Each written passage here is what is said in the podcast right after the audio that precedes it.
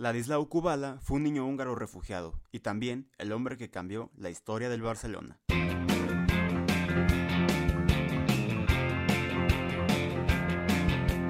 Llegó al mundo un 10 de junio de 1927 en Budapest. Desde muy pequeño sería atormentado por la Segunda Guerra Mundial. Sin embargo, el pequeño Lassi encontraría en una pelota de fútbol el rayo de luz en medio de toda oscuridad. Desde siempre amó al Ferenbaros, club donde militaba su padre. Era tanta su admiración que rechazó unirse a las juveniles del club, argumentando que no se sentía lo suficientemente capaz, y pasó hasta los 15 en el Gans de tercera división, hasta que finalmente llegaría a su amado club verde y blanco. Pero su romance solo duró 6 años, ya que a los 21 Kubala estaba enfadado con la situación actual de Hungría y junto a otros compañeros decidió emprender un viaje hacia la parte occidental de Europa, buscando dejar atrás la dictadura que pregonaba en su tierra. Aún con ello, su travesía se vio sacudida en muchos momentos, para empezar desde el comienzo, cuando no avisó a su madre sobre la trayectoria que realizaría.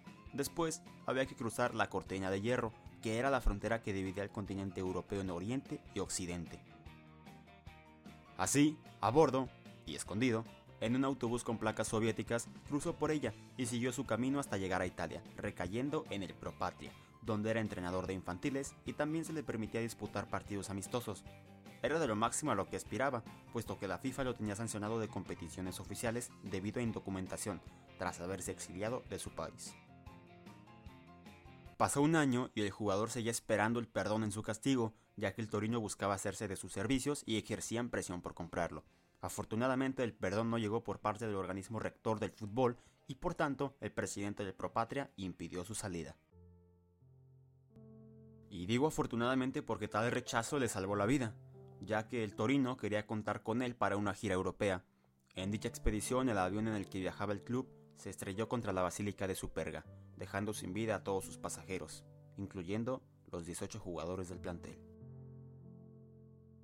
Tras esto, acabó recayendo en el Hungaria, un equipo que solo contaba con futbolistas húngaros y que hacía giras de partidos amistosos, uno de ellos contra el Real Madrid, quien le ofreció contratarle de inmediato, sin embargo, se negó porque no estaban interesados en los servicios de su cuñado Ferdinand Dausig, quien buscaba ser entrenador, así que terminó por detener la oferta. El siguiente enfrentamiento fue ante el español, y en las gradas se encontraba el secretario técnico del Fútbol Club Barcelona, José Samitier, quien quedó fascinado con el nivel de Kubala y pidió su fichaje a la directiva catalana. Pero la depresión del futbolista era notoria y a pesar de los intereses pensaba viajar a Colombia para intentar jugar allí, ya que era permitido hacerlo a pesar de su veto, pero Samitier le dijo una frase que cambió su actitud, y sin saberlo también la historia del club. En esta vida todo se arregla, menos la muerte. A pesar de las dificultades que suponía su contratación, debido a su sanción FIFA, Samitier jugó todas sus cartas y tras solicitarle al presidente de la Federación Española exponer el caso a Jules Rimet, entonces presidente de la FIFA, el perdón acabó por concederse, y aunque con demora, Kubala vestía de blaugrana, y lo hacía junto a su cuñado en el banquillo. Ladislao arribaba para hacer la corona de un proyecto ganador que venía al alza, luego de la crisis que pasaron los catalanes con la guerra civil y sus repercusiones, claro. En ese entonces, ir a ver al Barça en su campo parecía una liberación de todo el caos para los aficionados. Y justo con la llegada de la estrella húngara, el proyecto ganador culé se consagraría. Su debut tardó casi un año en darse tras su adquisición, pues estaba castigado, pero acabó llegando en mayo de 1951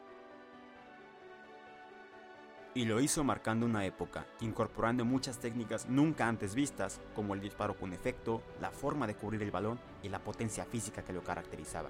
En su primera campaña lo ganó absolutamente todo. De los cinco trofeos disputados, acabó alzando cada uno de ellos en la 51-52. A tal escuadra se le dio el apodo de el Barça de las cinco copas, una hazaña a nivel de lo que representaría ganar un sextete a día de hoy. Era tanto el cariño del público que en el estadio no eran suficientes los asientos para las personas, tampoco así las membresías, pues el número de socios creció de 26.000 a 54.000, es decir, más del doble. Gracias a este crecimiento se planteó la creación de un nuevo estadio, el Camp Nou, recinto que se inauguró en 1957 con capacidad de 93.000 espectadores y con el jugador como motivo principal de creación. No lo recuerdo mucho, pero yo oí jugar a Kubala. Y digo oí porque yo no veía nada más que la espalda del señor que tenía delante. Oh, oh, ya tiene Kubala, ya tiene, oh, ya, ya la tiene, ya la tiene Kubala, ya la tiene Kubala. Dije, no, no es una cosa, es un señor que juega fútbol. Cada vez que oía Kubala, asociaba con que después vendría la palabra gol. Los años pasaron y los éxitos continuaron, pero también el tiempo quien no perdonó a Kubala y que tras 34 años y 14 títulos se acabó retirando y terminó por ser entrenador de las juveniles del club. Sin embargo, él aún creía que tenía algo por dar y descolgó los botines para jugar en el rival de la ciudad, el español. Con los Periquitos no consiguió buenos resultados a pesar de compartir cancha con su amigo Alfredo Di Stefano y en su regreso al Camp Nou salió derrotado. Aún así, Kubala les pidió a sus compañeros hacer un pasillo a los culés pero muchos se negaron. A pesar de esto, se recuerda la intención del húngaro, a la que muchos calificaron como carga de culpa. Luego de esto volvería al retiro, esta vez de manera definitiva, pero no se quiso alejar mucho de las canchas, pues lo intentó como entrenador. Tal experimento no fue muy exitoso y su último equipo dirigido fue la selección de Paraguay. El 17 de mayo del 2002, el húngaro fallecía en Barcelona. Con ello se despedía de este plano terrenal una leyenda blaugrana y encendía una estrella brillante cuyo resplandor era inopacable.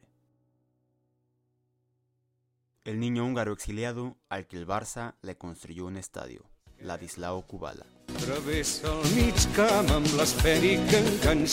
la bota. Entra en la pilota. Espero que te haya gustado este podcast. Si es así, no olvides compartirlo con tus amigos y familiares. Cada viernes tenemos un nuevo episodio. Sígueme en las redes para más contenido. Yo soy Manuel Blanco y nosotros nos vemos. Hasta la próxima.